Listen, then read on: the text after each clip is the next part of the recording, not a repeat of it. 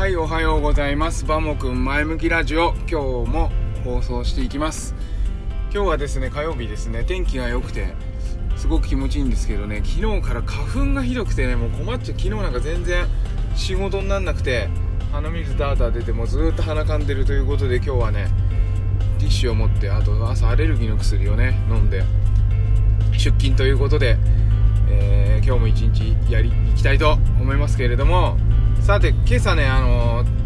ツイートしたんですけれども毎朝ねあの、ごめんなさい音楽止まっちゃった。毎朝あの関口関口君っていうか、まあ、あの BS プレミアムで目を覚ますんですよ。で朝あのクラシック音楽館でしたっけ？で5時半に BS プレミアムがテレビが自動でついてそれで5時半からはクラシック音楽流れてて6時からあのちょいちょい番組変わるんですけど今はね関口博之君の博之さんのあのー、なんだっけヨーロッパ鉄道の旅っ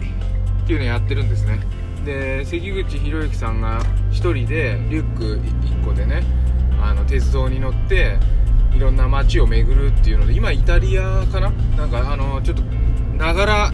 見なんでねちょっとよく内容を把握してないんですけどでまあ再放送なんですけどねもちろん。でねいつもこの番組ちょいちょいやってて結構好きなんですよね。なんかまったりしてて関口さんの飾らない感じとかも好きだしただね何がすごいってね関口さんねひょうひょうとしてんですよ。なんか、こんなこと言っちゃなんだけど普通のお兄さんみたいな感じでね特にこうあんまりこうなんつうのトークも派手だったりするわけじゃないしなんかこう僕すごいんですみたいな感じでもないんだけど本当一般の方みたいなねいい意味でですよ。一般の方みたいな感じなんだけどだけどもちろん英語は普通に多彩にしゃべるしあとあの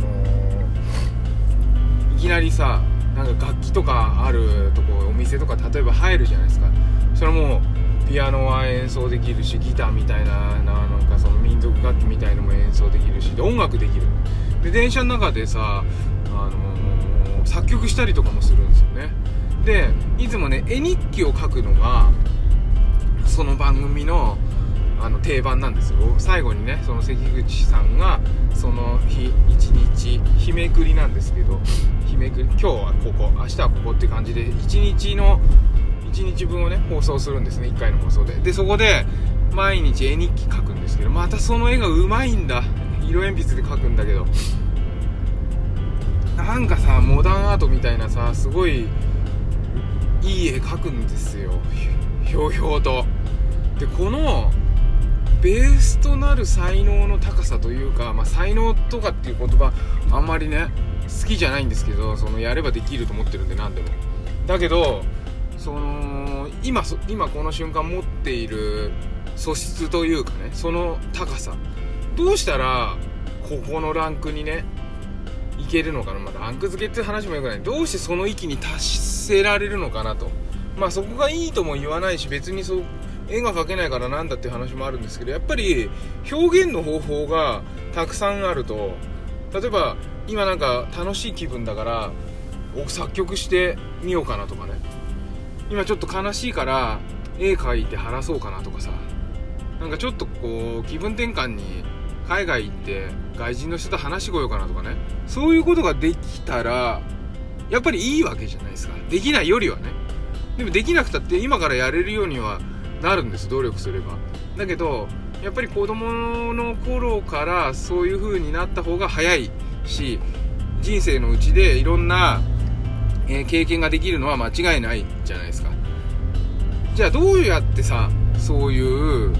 人大人になった時にそういう才能というか素質を持った人になれるのかっていうのをいつもねその関口さん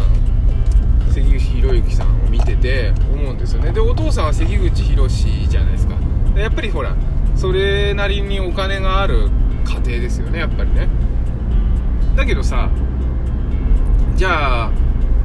金があってさ今自分で子育てしてるけどすごいお金持ちでねお前いい教育受けさせてやるから行ってこいって言ったって子供が「うん行ってくるやった!」って言うわけないとっていうことはお金持ちかどうかとあんま関係ないんじゃないかなと思うんですよねただそのやっぱりさなんか勉強をする時とか絵を学ぶ時とかさ音楽を例えば楽器をやる時にせよねうんとその目標となるところがやっぱり高くなきゃいけないのかなと思うんですね。当たり前が高くなきゃいけない、うん、でそうなってくるとやっぱちょっと親のある程度こう素質が必要になってくるのかなと。やっぱカエルの子はカエルじゃないですけれども。うん。だけどそこをさ気づいて子育てすることによってカエルの子がんなんだ？何になるんだろう？カエル大好きだからな。カエル最高なんだけど何になる例えばカエルの子が馬になったりとかね。するかもしれないわけですよ。やっぱそこを多分ねだからその分かんないですよ。全部これは推測なんだけど関口宏さんだからといって別にそんなにかけ離れたすごい人じゃないとは私は思うんですその子育てっていう面に関してはね。あの何人もの子供を育てた結果関口博之君を育てたってわけじゃないと思うんで。そんなに変わらない子育てどういう風にしようかなって同じように悩んで子育てしてると思うんですね。だからやっぱりそこを意識して子供に標準を高く見せる。あのここが普通なんだよっていうものをもうできる限りいいものを見せる。やっぱそれが一番重要なのかなと。でそこに対してほらここすごいでしょって楽しいんだ。パパ楽しんでんだ。これ見てと。例えばあのー、私なんかはほら野菜作りしてて山梨で。この野菜が美味しいんだよ。これが普通なんだよね。ってでもこういうのが例えばピーマンの味なんだよとかそういった感じででも実はそれってすごい親としてはね努力した最上級のものを子供に与えてて子供もうん美味しいねっていう風に思える。そういうののなんか積み重ねがすごく大事で逆に言えばそういうのの積み重ねだけでいいのかなと。その中で、あのー、子供がどこかねバッチリハマるものがあって夢を抱いてねそこに向かっていくっていうことができたらいいしもしそれができないにしてもえー、子供のうちにねそこに気づけないにしてもね大人になった時にあああの時親父がなんか作ってたピーマンって超うまかったんだなとか親父が聴いてたクラシックの音楽ってめちゃすげえやつだったんじゃんとかっていう風に気づいてその時にあれ？自分ってそういうの普通に思ってるよねみたいな風に思えた時にやっぱりそこからさらに上が見えるわけじゃないですか。でやっぱりなんかねその教育学校へ行けとか塾へ行けとか勉強しろとかっていうのはね私は基本言わないようにはしてるんですよ。なんでかっつったらだって勉強嫌いだったから嫌いなことをやらせたくない。だって学校無理に行くとか虐待じゃねえんだから無理に勉強するとか好きでもねえこと覚えらんねえしって思うわけですよ。だからそういうことは言わないんだけどとにかく、えー、自分が楽しんでいるところを見せつつも実はところどころで最上級のものをこう織り込んでいく。でそこで刺激をいつの間にか得てそこをベースとしてさらに上を目指してもらうっていうようなことをすればカエルの子が馬になるんじゃないかと。いうふうに思うわけですよ。どうどうですかね？なんかそういうふうにちょっと考えてみて朝ねその料理しながら関口さんってすげえよなってなんかひょうひょうとしてってなんか別にこう僕すごいんですみたいなこうオーラ感じないのにいきなり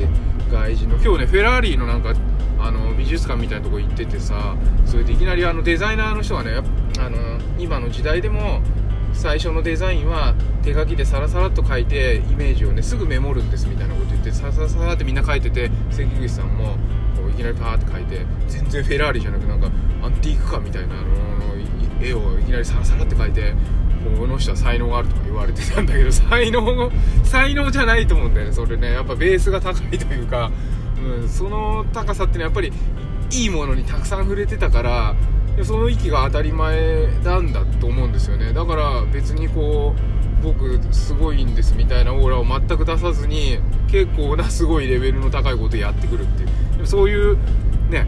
子供が自分の子供がねそういう風になってほしいじゃないですか。だからちょっとそこを目指してねやっぱこれからもあの無理にね勉強しなさいとか何々何々しなさいとかね言うのはなるべくやめてもうずっとゲームやっててイラッとする時とか結構あるけどなるべくやめてね、ちょっと子供を信じて見守っていきたいなというふうに思います。今日はちょっとですね長くなりましたけれども子育ての話。子育てめちゃ楽しいんでね、うん、やっぱりあの子供の、えー、その子供なんだけどその個人を尊重してね、えー、子育てを楽しんでいけたらいいなというふうに思います。それでは今日も一日楽しくお過ごしくださいね。ではまた。